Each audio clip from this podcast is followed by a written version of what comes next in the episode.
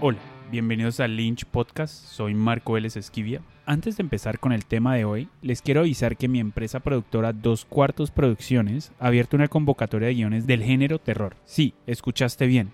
Estamos buscando guiones de largometraje para producir y solo estamos buscando de este género. En Dos Cuartos Producciones creemos que los guiones son para ser producidos y no para estar en un círculo vicioso eterno de laboratorios, encuentros y mercados para luego ser encajonados o para estar en una carpeta en tu Google Drive. Entonces, queremos acabar eso de préstame tu guion y lo mandamos a la convocatoria del FDC para ver si nos lo ganamos. Más bien, hagámoslo una realidad al comprar sus derechos y nosotros lo financiamos y producimos. Entonces, entérate de todos los términos y condiciones de la convocatoria en 2-4producciones.com y dale clic al enlace de la convocatoria.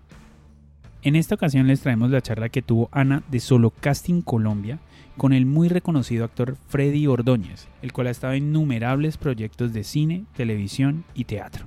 Aquí los dejo con Ana y Freddy. Cuéntanos, porfa, ¿cómo llegaste tú al mundo de la actuación? ¿Cómo fue ese primer paso?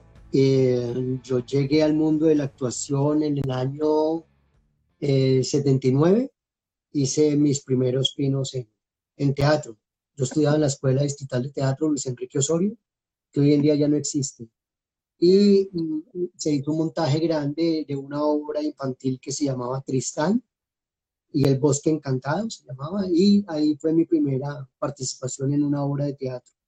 Y en el año 81 empecé a trabajar en un programa que presentaban los domingos a las siete y media de la noche que se llamaba Don Chiche, haciendo el papel de negativo. En el año 81. Sí. Me Sí. encanta. ¿Y cómo seguiste creciendo tú en tu profesión para llegar hasta donde estás ahora? ¿Sientes que hubo un proyecto que de pronto fue un, un giro grande eh, en tu carrera? Mm, yo creo que eh, gracias a Dios he sido de los actores eh, que ha tenido sus, sus bendiciones en el país, porque ha, ha tenido proyectos que han sido muy, que, que han sido muy interesantes eh, y que han marcado mm, eh, pues, la televisión nacional, como el caso de Don Chinche, mm, el caso de Décimo Grado. Eh, hacia el año 98 me encontré en el camino una novela que se llamaba La mujer en el espejo y yo hacía un personaje que se llamaba El Chulo. Eh, fue una novela muy vista, con mucho éxito. Ese personaje me dio mucho reconocimiento. Y ya en el año 99 eh, vino eh, el- la Pandillas Guerra y Paz, que fue un, un programa que fue muy visto por todo el mundo, pues por toda Colombia, algunas, pues fue, fue uno de los programas favoritos de la televisión nacional. Y, y, pues yo creo que Pandillas, eh, en mi carrera actoral está el antes y el después de Pandillas, Guerra y Paz. Mm. ¿Y cuáles fueron esos cambios que surgieron después de esa producción? Mm, me hice más consciente de mi trabajo como actor. Eh, me hice más consciente de, que nosotros los actores eh, debemos ser eh, unos, debemos ser como entes sociales, de, transmitir, transmitir mensajes sociales, mensajes de vida, a través de nuestros personajes buenos o malos, Finalmente, yo soy de los que creo que el ser humano, eh, los seres humanos no somos ni buenos ni malos, somos seres humanos. Cometemos errores, eh, tenemos defectos, tenemos cualidades, eh, tenemos derecho a una reivindicación. Eh, esto se buscaba con Pandilla Guerra y Paz, eh, mostrar un reflejo, un espejo de lo que estaba pasando con la realidad en las grandes urbes, en las grandes ciudades del país. Eh, si yo tuviera la oportunidad de, de retroceder el tiempo, no volvería a hacer este proyecto. ¿Por qué? No, eh, creo que, cre- creo que mm, se buscaba y la intención de los creadores del programa, y la intención de Gustavo Bolívar, con todo el respeto de, de Gustavo, con todo lo que lo quiero, lo admiro, lo, lo aprecio, y con todo el agradecimiento, el agradecimiento que tengo por haber trabajado en esta producción, por, porque me hubieran dado esta oportunidad. Yo siento que eh, sí, la intención era muy buena, era mostrar un reflejo de lo que estaba pasando en la sociedad, eh, eh, mostrar ese espejo, pero resulta que mm, sin querer terminamos haciéndole apología al delito. Esa es mi percepción. Esa es mi percepción. Igualmente, si alguna otra gente tiene otra percepción, yo la respeto. La percepción es que terminamos convirtiéndonos en, en, em, parámetros a seguir por los jóvenes que, que, estaban en ese momento y por los jóvenes que han venido de generación en generación, porque como el programa lo han repetido tantas veces. Entonces, yo creo que uno encontraba a niños en la calle, niños de 7, 8 añitos diciendo, no, yo soy el Javi, no, eh, asquerosa, percanta asquerosa, te voy a matar, no sé qué, y con dialectos que no eran propios de un niño. Entonces, ahí fue cuando yo caí en cuenta y yo dije, la estamos embarrando, o la embarré, o no, no era lo que yo quería eh, decir como actor, contarle a, a la gente como actor. Siento que quería contar otras cosas, otras historias. ¿Y sientes que con este poder que tiene el medio audiovisual, que tiene la televisión, que tienen las películas, tenemos que tener más conciencia de qué ponemos en televisión y de qué hacemos nosotros como artistas, del mensaje que estamos llevando? Sí, creo que tenemos mucha responsabilidad. Nosotros, los, los, los que trabajamos en los medios audiovisuales, eh, hablo de directores, productores, de libretistas, de escritores, de, y, y, ya en el caso nuestro, en el caso propio de actores, tenemos que ser responsables con el mensaje que le estamos dando a la gente a través de, a, través de nuestro trabajo y a través de, de, nuestra vida, a través de nuestro, de nuestro comportamiento. Eh, um, tenemos que ser muy responsables con ese mensaje porque somos, somos figuras a seguir eh, o somos mal que bien, eh, la gente quiere saber de nosotros, quiere parecerse a nosotros, eh, quiere ser como nosotros, o, la gente no sé. No sé, entonces eh, siento que hay, hay, a veces tomamos esta profesión como muy a la ligera y a veces siento que nos metemos en cosas que no tenemos por qué meternos, en, en opiniones que no tenemos que dar, en comportamientos que no tenemos que tener, sí, debemos ser muy responsables, debemos ser muy responsables con lo que estamos haciendo, muy responsables con nuestro trabajo y con nuestra profesión.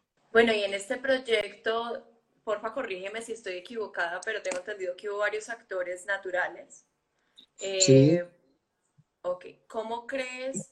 Porque hay muchos chicos que, y chicas que entran, especialmente, bueno, creo que en Colombia hay un apego por los actores naturales, que está muy bien, o los no actores, actores no profesionales.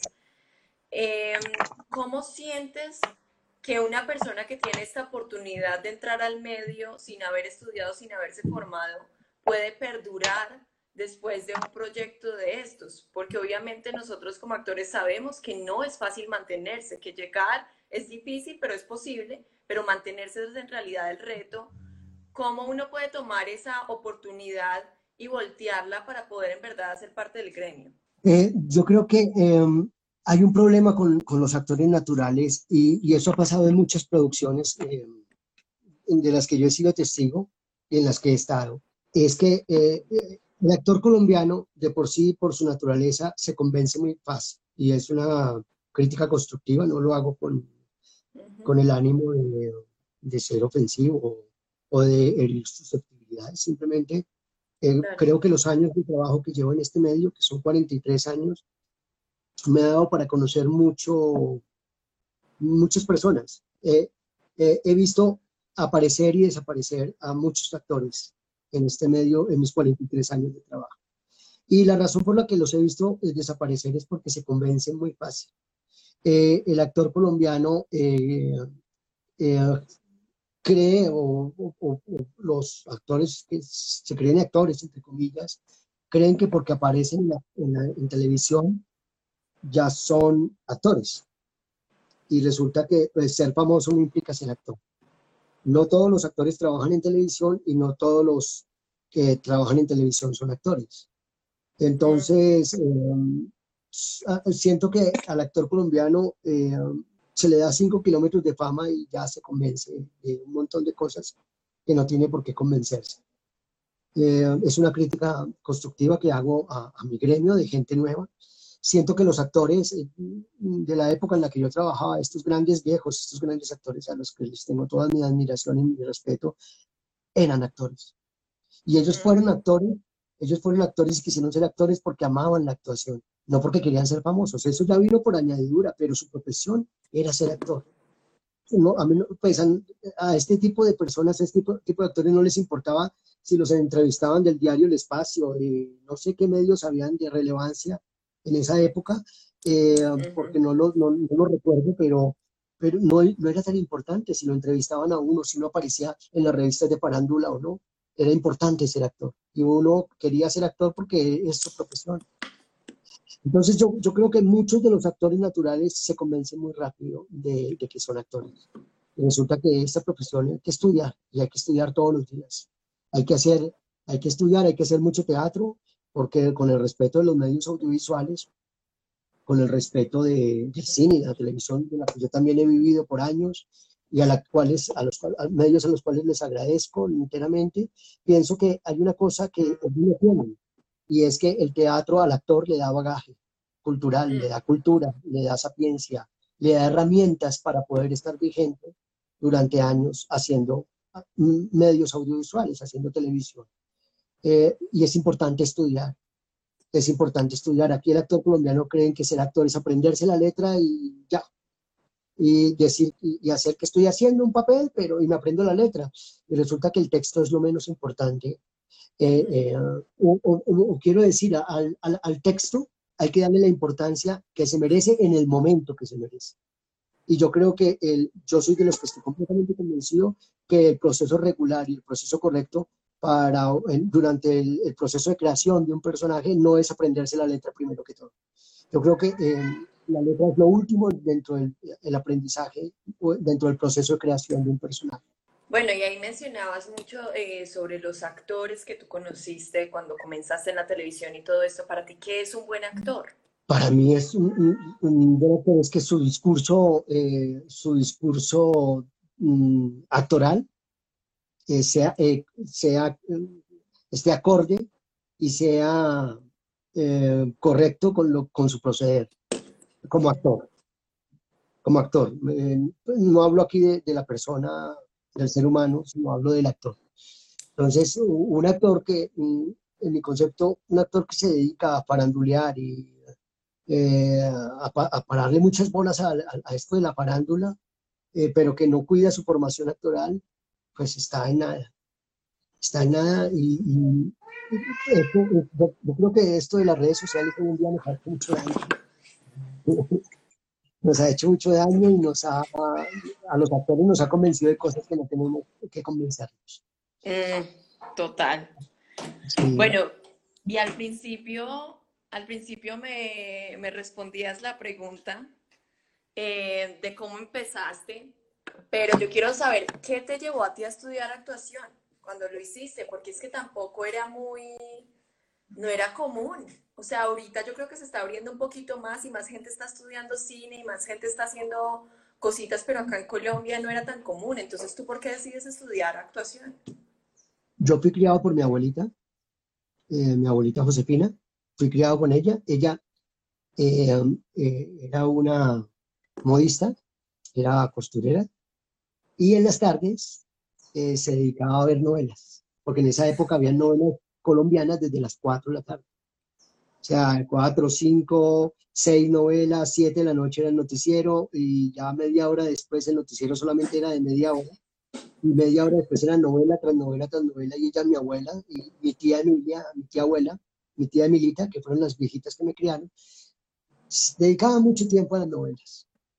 Entonces yo eh, sentí que ellas admiraban mucho las novelas y quise ser actor porque quería aparecer en ese, en ese aparatico mágico que, que, al que ellas le dedicaban tanto tiempo. Ya, ya con el tiempo vine a descubrir que para a, trabajar en ese aparatico, en esa caja mágica a la que llaman televisión, había que formarse y había que, había que estudiar y había que tener un compromiso serio primero con el teatro. Entonces, eh, ahí pues empecé a hacer mis mis talleres de actuación y ya después hice la, carrera en la Escuela Distrital de Teatro. ¿Y tu abuela te apoyó? Mi abuela me apoyó muchísimo, pero muchísimo. Lo que pasa es que me a ver eh, mis grandes triunfos eh, como actor, porque murió. Eh, o bueno, pues sí, tal vez sí los vio desde, desde arriba, pero pues no alcanzó a, disfrutarlos eh, físicamente, ¿no? Conmigo. Eh, mi abuela murió en el año 88, yo, yo era muy joven todavía. Em, entonces, pues no, no, no alcanzó a, no, no alcancé a, por lo menos no alcanzó a disfrutar de los grandes proyectos que he hecho en la televisión y de los grandes eh, cosas que he hecho en el cine o en el teatro. Cuando mi abuela murió yo tenía más o menos 20, 21 años, era muy maduro, era todavía muy joven. Bueno, seguro su más grande triunfo fue ver que te inspiró de esa manera para tanto como para elegir una forma de vida, porque esto es una forma de vida. Entonces eso es muy bonito. es, es, una forma de vida y es la actuación es algo muy lindo, es algo muy lindo, es algo muy bonito, es algo, el, el, el hecho de, yo siempre he dicho que los actores, mm, con, con, con, el respeto de muchos, no sé qué creerán muchos, pero yo soy de los que creo que el, el, verdadero actor no debe actuar. O sea, el actor no actúa, en mi concepto, el actor juega un juego, pero es un juego al que jugarlo de verdad. Es, es, es eso. Bueno, y hablemos de preparación de personajes. Una vez tú sabes que quedaste en un proyecto y que ya tienes el libreto en tus manos, ¿cómo preparas los personajes?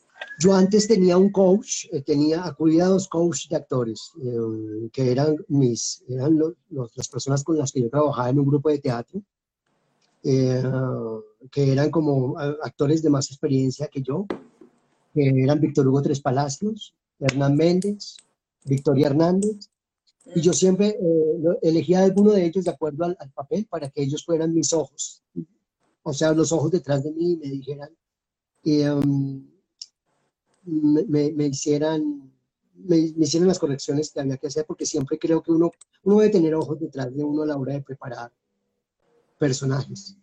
Mm. Entonces yo antes acudía a ellos, hasta hace más o menos eh, como unos 10 años dejé de hacerlo porque pues ya Victoria se la pasa mucho tiempo en México, eh, Víctor Hugo está encarretado con sus proyectos, Hernán Méndez también se encarretan con sus proyectos, entonces yo pues también aprendí a hacerlo por mi cuenta, ¿no?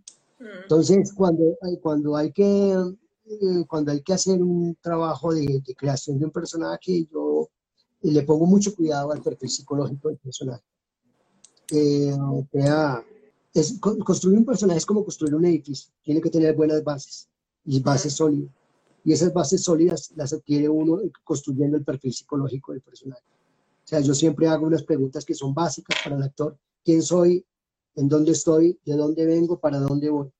Y de ahí empiezo como un árbol genealógico, hacerle un montón de, hacerle un montón de, preguntas al personaje. Eso, eso, es un proceso teórico eh, y un trabajo de mesa con respecto a, lo que es el personaje. Eh, a quién es el personaje, investigar, investigar, investigar. Eh, y después, ya después de tener un resultado de ese perfil psicológico, que hago ya es trabajarlo físicamente, cómo se ve, se ve el personaje físicamente. Mm, trato de pararle muchas bolas al interior del personaje, a lo que está sintiendo el personaje, más que al exterior. Eh, hay, actores que de pronto hacen lo contrario, respetable. Yo le pongo mucho cuidado a las emociones, a lo que está por dentro. Eh, que creo que es donde debe notarse eh, la diferencia del actor en los personajes, ¿no? Porque yo creo que los actores debemos ser como camaleones, pero, pero emocionalmente, interiormente, siempre debemos marcar que somos distintos. Y, además el público lo tiene claro, es el mismo actor, el actor presta su cuerpo, presta su voz, presta su, su, rostro para interpretar un personaje, pero emocionalmente nosotros debemos encargarnos de ser distintos en cada papel, en cada personaje.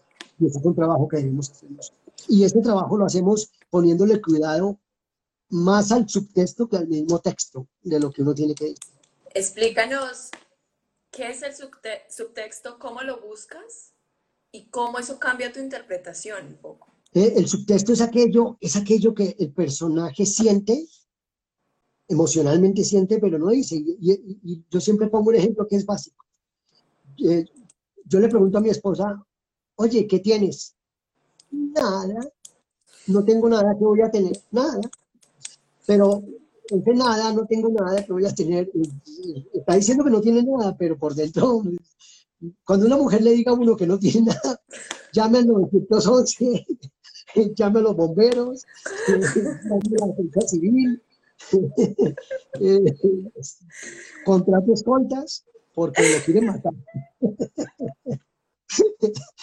Entonces, entonces, yo creo que los personajes hay que enriquecerlos en subtexto, en emociones, emocionalmente hay que enriquecerlos.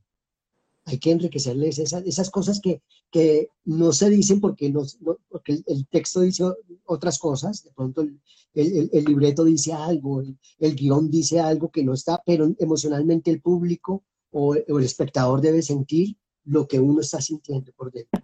Y uno debe tener la capacidad de con solo sus ojos, con solo su mirada, transmitir lo que el personaje quiere, quiere decir en ese momento, lo que quiere contar. Totalmente. Bueno, Freddy, tú has tenido un montón de personajes que son muy diferentes.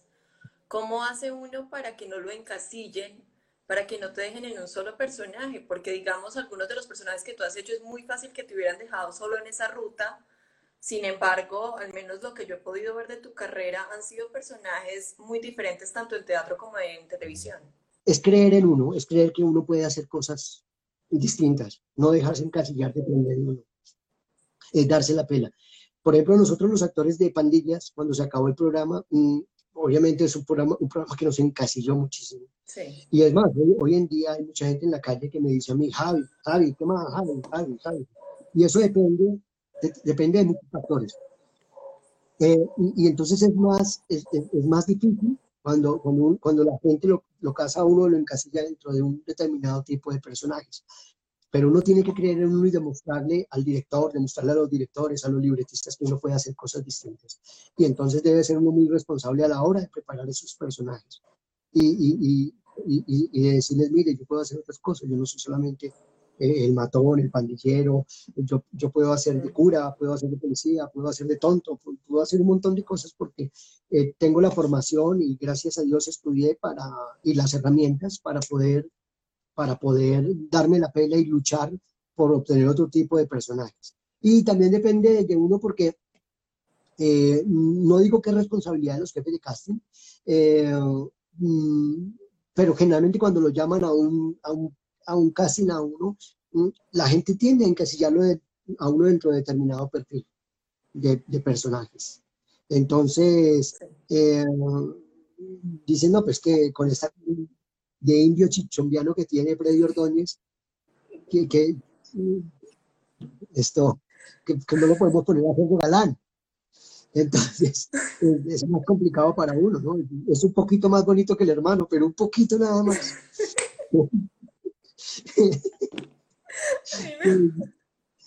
Había un director que decía que mi hermano, yo era el niño y mi hermano era la placenta. O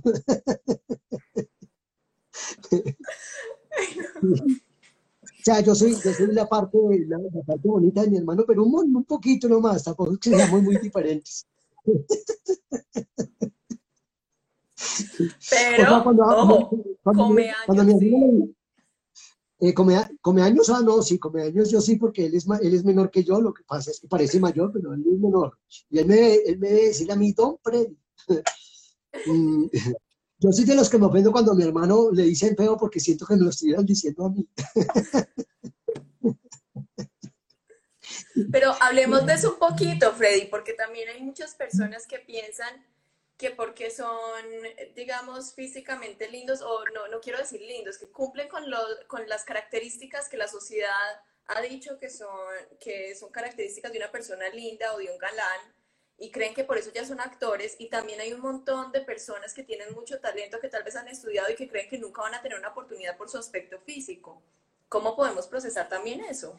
Mira, eh, eh, mi, mi hermano lo ha demostrado mi hermano pues tiene esos dientes que tiene en desorden, eh, en desorden, esos dientes que tiene que lo, lo, hacen muy peculiar, lo hacen muy auténtico.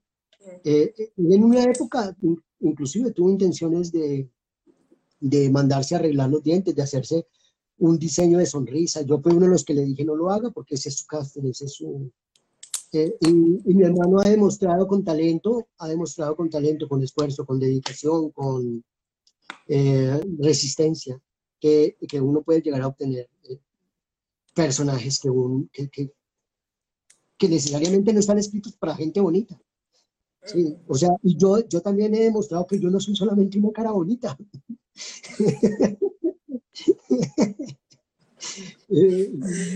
hay más, hay más detrás de esta bella cara. hay un, interior muy lindo. Mira, por ejemplo, el caso de Robinson Díaz. Robinson Díaz es un gran actor al, que respeto, lo conozco hace muchísimos años. Y Robinson Díaz esto, no, no es el típico galán mono alto de ojos azules. Eh, él con su físico demostró que pues no es necesario y no es, no es estrictamente necesario para adquirir ese tipo de roles ser eh, perfecto y ser bonito. Se, puede, se pueden hacer, se pueden construir y se pueden obtener con talento y con esfuerzo. Uno sabe y uno, tiene, uno es consciente de, sus falencias como físicas, como ser humano y, y, como actor y como persona. Uno sabe que pues uno no puede aspirar a que le den el protagónico porque en televisión los protagónicos están destinados para gente muy bella, para gente, hombres muy guapos, eh, necesitan el prototipo eh, de un, de un Christian Meyer, por ejemplo, de Diego Cadavid, Manolo Cardona, entonces, pero de vez en cuando sí los productores se han dado la pela y han dado la lucha y le han dado esos roles a gente que no necesariamente son galanes y son bonitos. Exacto. Bueno, y ahí mencionabas a tu hermano. Eh, ¿Sientes que tener a tu hermano en el medio eh, te ha ayudado en la carrera o, cómo ha sido compartir la profesión con tu hermano? Eh, en, cualquier momento o cualquier persona pensaría que mi hermano y yo, sí, como somos tan parecidos, em, de frente tenemos el mismo, el mismo perfil, el mismo perfil y de pronto en una época sí nos llamaban para el mismo cast. Hoy en día ya no sucede tanto eso. Hoy en día mi hermano tiene ya un perfil ya más marcado, yo un perfil distinto. Es un apoyo para mí. Eh, el hecho de tener a mi hermano, me siento muy orgulloso de mi hermano, de lo que ha conseguido.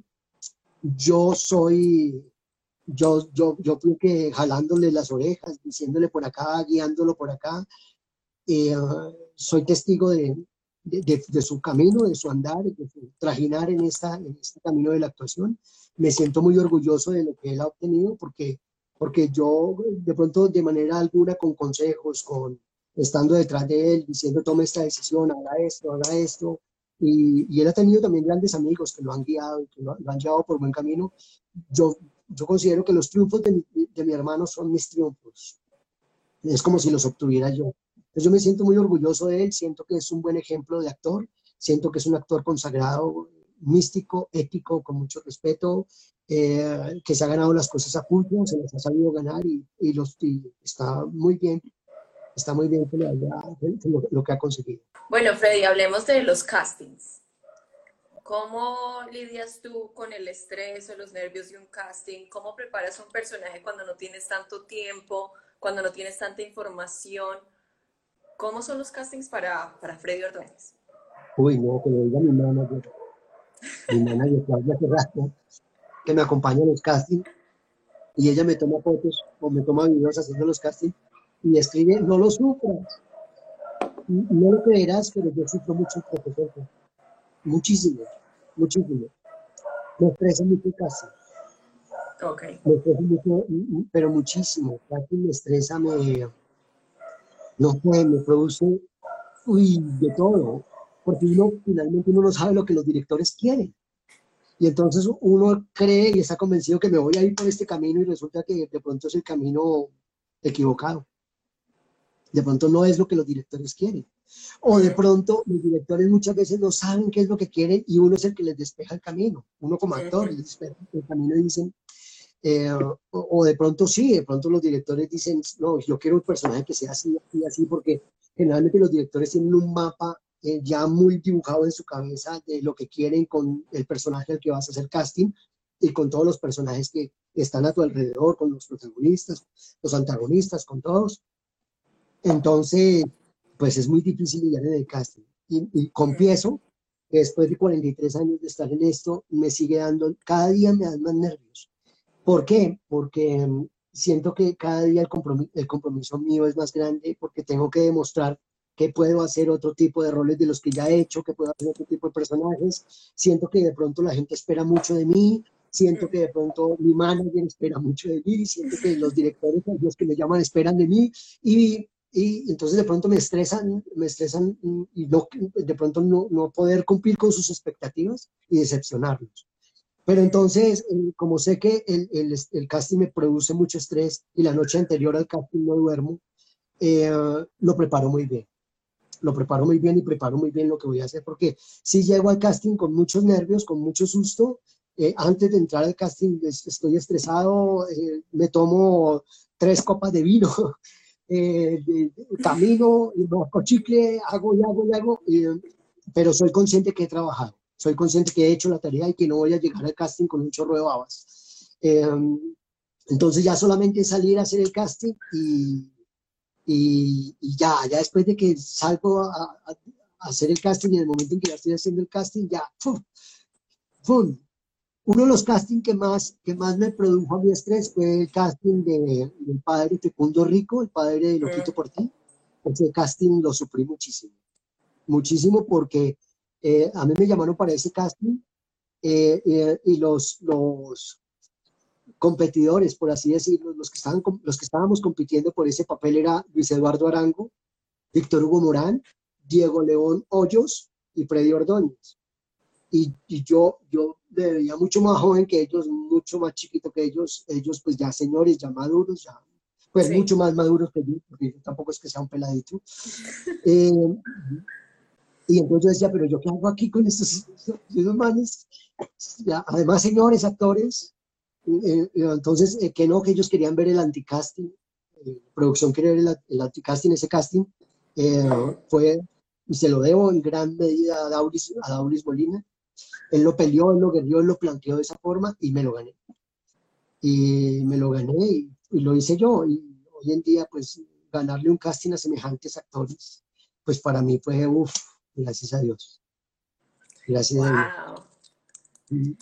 Freddy, ¿de pronto hay algún papel que tú no hayas hecho que te gustaría hacer? ¿Algún sueño con algún tipo de papel que de pronto no te hayan dado la oportunidad de hacer?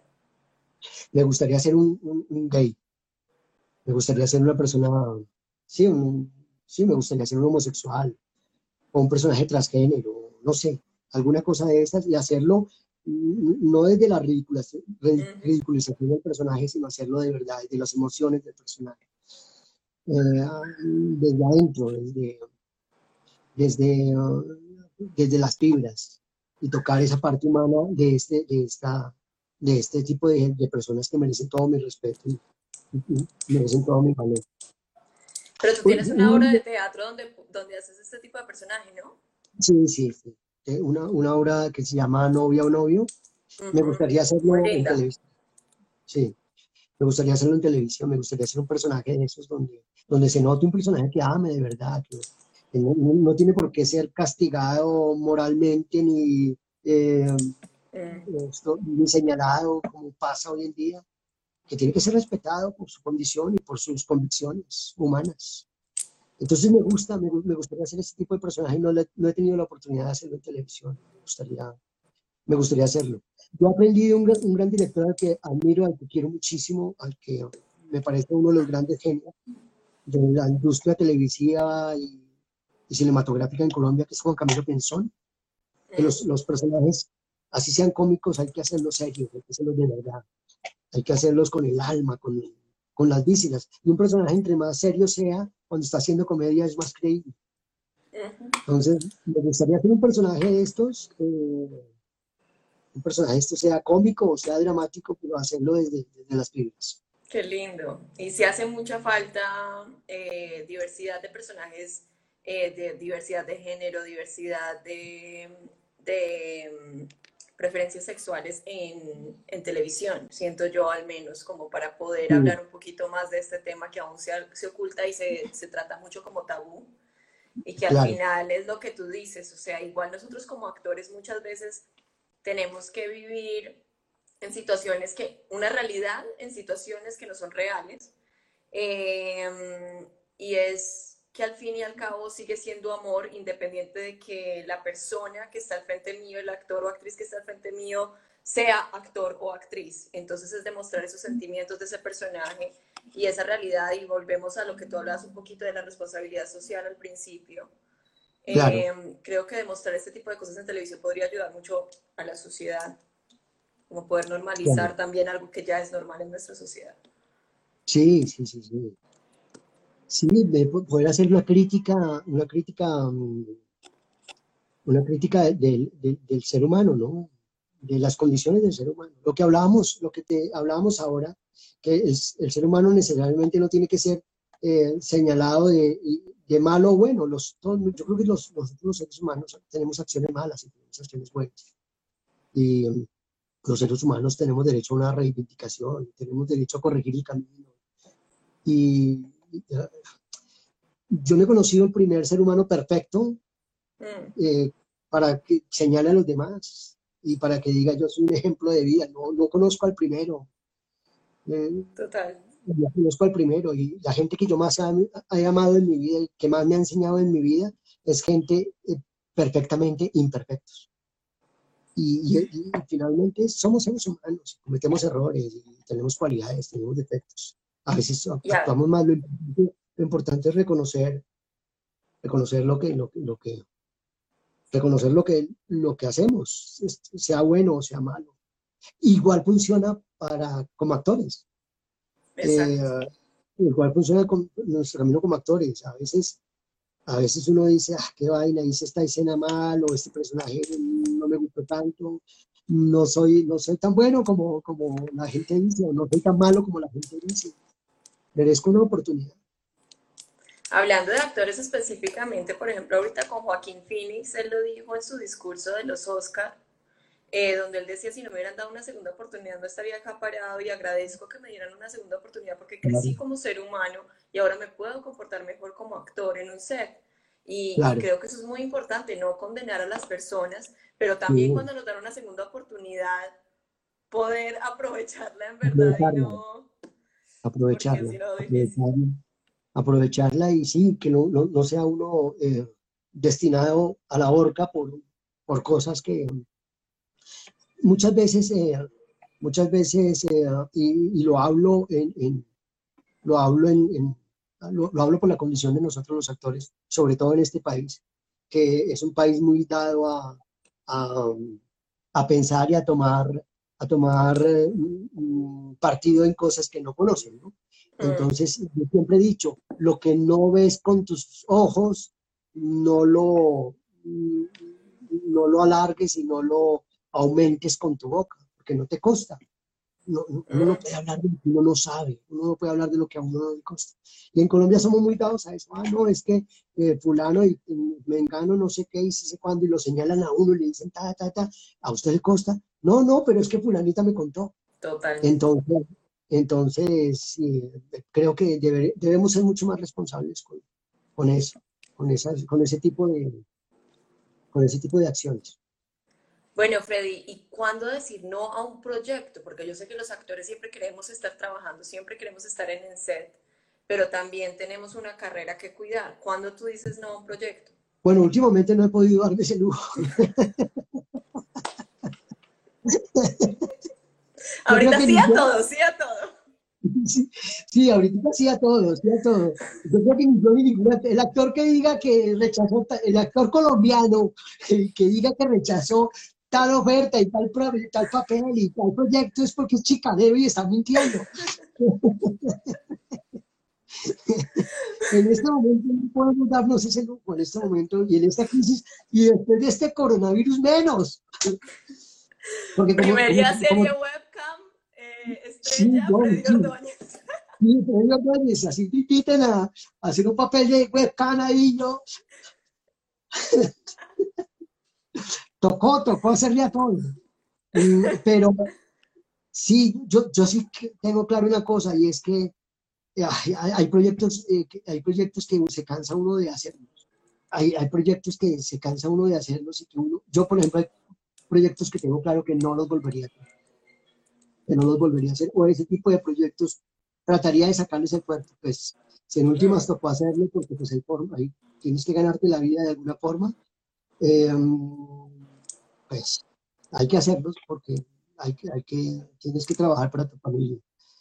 Pero, pero sí, sí hay cosas que uno debería decir, no, quiero, quiero llevar otro mensaje al mundo, quiero llevar otro mensaje a la gente. A mí últimamente me, me gusta hacer mucha comedia y que mis personajes sean cómicos, porque creo que y, después de este coronavirus, después de todo lo que está viviendo el país, este país tan polarizado, mm, políticamente, socialmente, religiosamente, yo creo que más me convenzo de, de hacer comedia. Y a través de personajes cómicos contar historias bonitas, historias que hagan reír, que la gente llegue a ver su novela en las noches a las ocho y media y se diviertan un poco y salgan y se olviden de, todo lo que está pasando con, este uribismo, con este petrismo, con todo esto que nos tiene tan polarizados y que como nosotros los actores ser tan responsables en ese, en ese discurso que tenemos que dar, debemos ocuparnos más de, llevarle a la gente un, un mensaje de humor, de, de vida, de, que la gente se ría, ya, que se olviden de, de, nuestra realidad, estamos viviendo momentos críticos. Entonces, entonces, para uno llegar y con sus acciones o con sus opiniones públicas, seguir, seguir incendiando el país o incendiando... Sí, no, no, no, no, creo que no deberíamos. Deberíamos llevar el mensaje a través del arte. Freddy, acá están preguntando mucho sobre las clases. Cuéntanos un poquito sobre las clases virtuales que están dando, de dónde surge el proyecto, por qué tomarlas, cómo ha sido eso. A ver, eh, las clases virtuales, esto surge de nosotros, eh, Alberto Barrero, Walter Luengas y yo, trabajamos en el 2011 en, un, en una novela que, eh, en una novela que, pues, les gustó mucho, que fue dirigida por Juan Camilo Pinzón, eh, que se llamaba El Secretario. Nosotros nos hicimos muy amigos en esa, desde esa época, hemos conservado nuestra amistad y decidimos, decidimos, decidimos continuar con esto, ¿sí? Eh, continuar, hemos tenido muchos proyectos, hemos querido rescatar los personajes. Y hace poquito con esto de, con esta cosa de, la cuarentena y todo, eh, nosotros habíamos dictado clases en una academia y algunos alumnos que tomaban clase con nosotros dijeron, como no, no, habíamos terminado el proceso con ellos, dijeron que querían terminar el proceso con nosotros. Entonces, entonces, bueno, pues decidimos abrir las, las clases virtuales. Y, y, y, ha sido un proceso muy interesante. Además, actores como Walter Luengas, como Alberto Barrero, tienen muchas cosas que, que contar, ¿no? Y son muy buenos actores, son actores formados, hay una responsabilidad, un criterio, hay una responsabilidad metodológica y, pues, pues chévere, ¿no? Y nos, nos hemos divertido mucho. Han llegado a nosotros alumnos eh, muy, muy, muy, bonitos, con ganas de aprender, con ganas de, de saciar, de saciar su, su, su, ansia de, de aprendizaje. Y, y, mm. entonces, eso ha sido chévere. Qué rico. Bueno, y ahorita que ya nos quedan 10 minutos, quiero en verdad preguntarte sobre la comedia, porque yo siento que es como un tema donde al menos yo llegué a la universidad pensando que yo no podía hacer comedia para nada. O sea, yo dije, yo soy una actriz dramática y un profesor a mí me volteó la papa con eso y, me enseñó sobre el timing y todas estas cosas, pero también he escuchado a muchas personas que dicen que uno nace con eso o no. ¿Cómo tú ves la comedia? ¿Cómo tú sientes que una persona puede llegar a hacer comedia? ¿Crees que todos los actores podemos hacer comedia? ¿Hay algunas restricciones? ¿Cómo ves tú eso? A ver, yo soy de los que estoy completamente convencido que todos los actores podemos hacer comedia. Todos los actores podemos hacer comedia y debemos estar formados para hacer comedia. Es más, de por sí creo que la naturaleza del ser humano es cómica. Nosotros nos reímos de, nos reímos de cosas uno ve que alguien se cae en la calle y uno le da risa. uno ve que, a un amigo de uno, la mujer lo pilló con otra y lo agarró a cartelazos en la calle y a uno le da risa. Eso es una situación cómica. No debería. a uno le da risa. Es más, no hablemos del actor, hablemos del colombiano. El colombiano, el colombiano, el colombiano es así el colombiano se divierte, el, colombiano mm. deportivo ha, ha, demostrado que le gusta divertirse y que le gusta eh, ver cosas que, que, lo entretengan y lo diviertan. Totalmente. Eh, Es más, hoy, hoy en día con todo este cuento de las narconovelas, el colombiano ha dicho, ay no, no más narconovelas, no queremos ver más a Pablo Escobar, a Gacha en televisión, queremos ver otras historias. Entonces, yo soy de los que creo que el actor colombiano, todo el actor colombiano debe estar preparado para hacer comedia y simplemente es gozarnos y disfrutarnos las cosas y ponerles un poquito de humor y, las cosas con chispa. Eh, yo soy de los que creo que este genio que, llegó a ser poco al mundo del espectáculo, eh, que es el genio del mes, mm. que yo me divierto mucho con las caras que hace y todo lo que hace, me parece un, respeto mucho los que de pronto digan que no, pero a mí me parece un excelente actor. Mm, y, yo siento que el man se divierte con lo que está haciendo, que el tipo, el loco, la, la, la, se la goza y, es, feliz con lo que hace. Mm. Y yo creo que nosotros los actores debemos ser felices con lo que hacemos. Y, eh, yo, estoy completamente convencido que aquí hay, hay, talento, hay actores con formación que pueden asumir eh, responsablemente papeles cómicos y pueden asumir eh, perfectamente roles de comedia. Y, es que uno también como actor uno se castra mentalmente, y uno dice, no soy capaz, yo no sirvo para la comedia, o yo no sirvo para el drama. No, el actor, debe ser capaz de interpretarlo todo. Simplemente lo que, lo, lo, que decía al principio, esto de la actuación es un juego, pero el juego hay que jugarlo en serio. Y la comedia, entre más seria la haga uno, es mejor. Es mejor, entre más seria lo haga uno, entre más comprometido esté uno con ese papel. Ya de, ya de pronto es suficiente con la situación que está ocurriendo en la escena, ya qué más comedia que es, que está ocurriendo en la, en la situación de la escena, y uno tratar de no hacer de más, no hacer de más, hacer lo que tiene que hacer. ¿Tú sientes entonces que la, la, comedia depende mucho de la historia como tal, del guion? Sí, depende mucho de las situaciones. Yo creo mucho en la comedia de situaciones.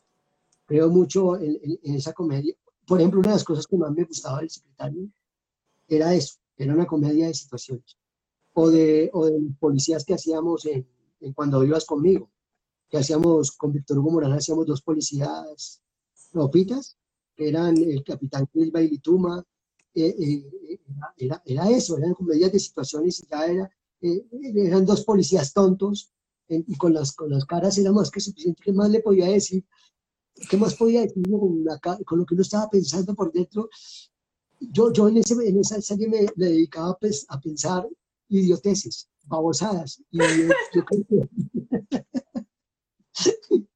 Entonces, a sentirlas, a sentirlas. Entonces yo, yo simplemente decía, ah, pensemos babosadas. Como, yo me acuerdo mucho de una escena que hicimos con Víctor Hugo Morán. Yo descubría que habían matado a una señora.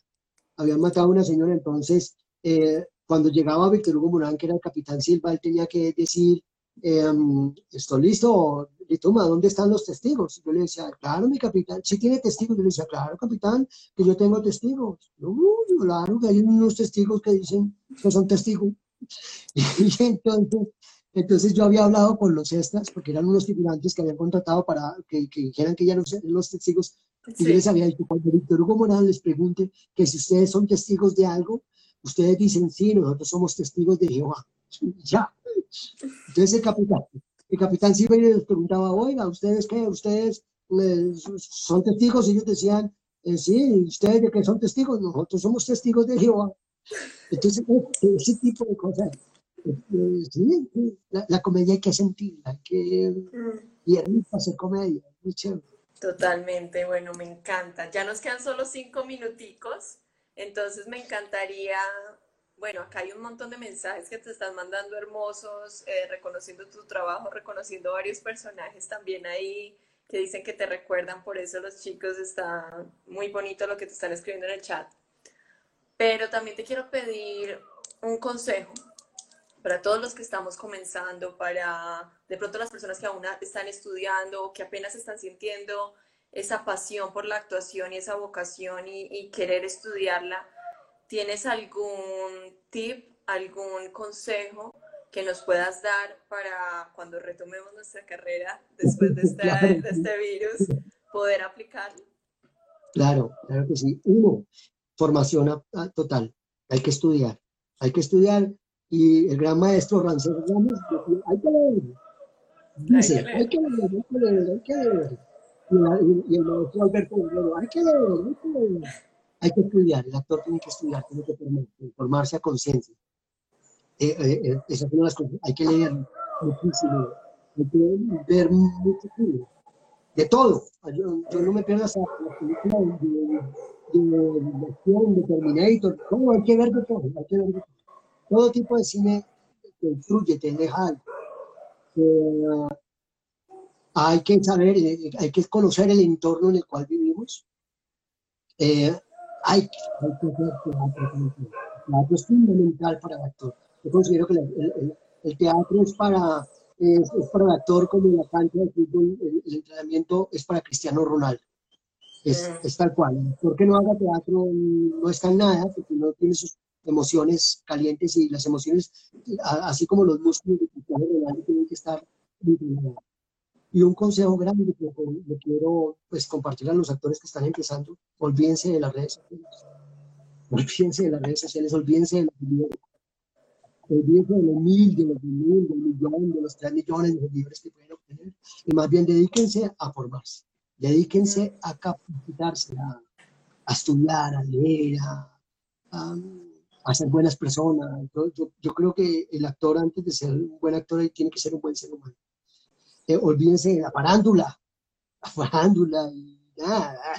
Eh, yo soy de los que creo que la farándula viene, eh, la farándula y la fama vienen por añadidura. Y he tratado de mantenerme al margen, sin embargo he tenido por ahí mis rollos, pero soy un actor que ah, no, no me gusta mucho farandulear.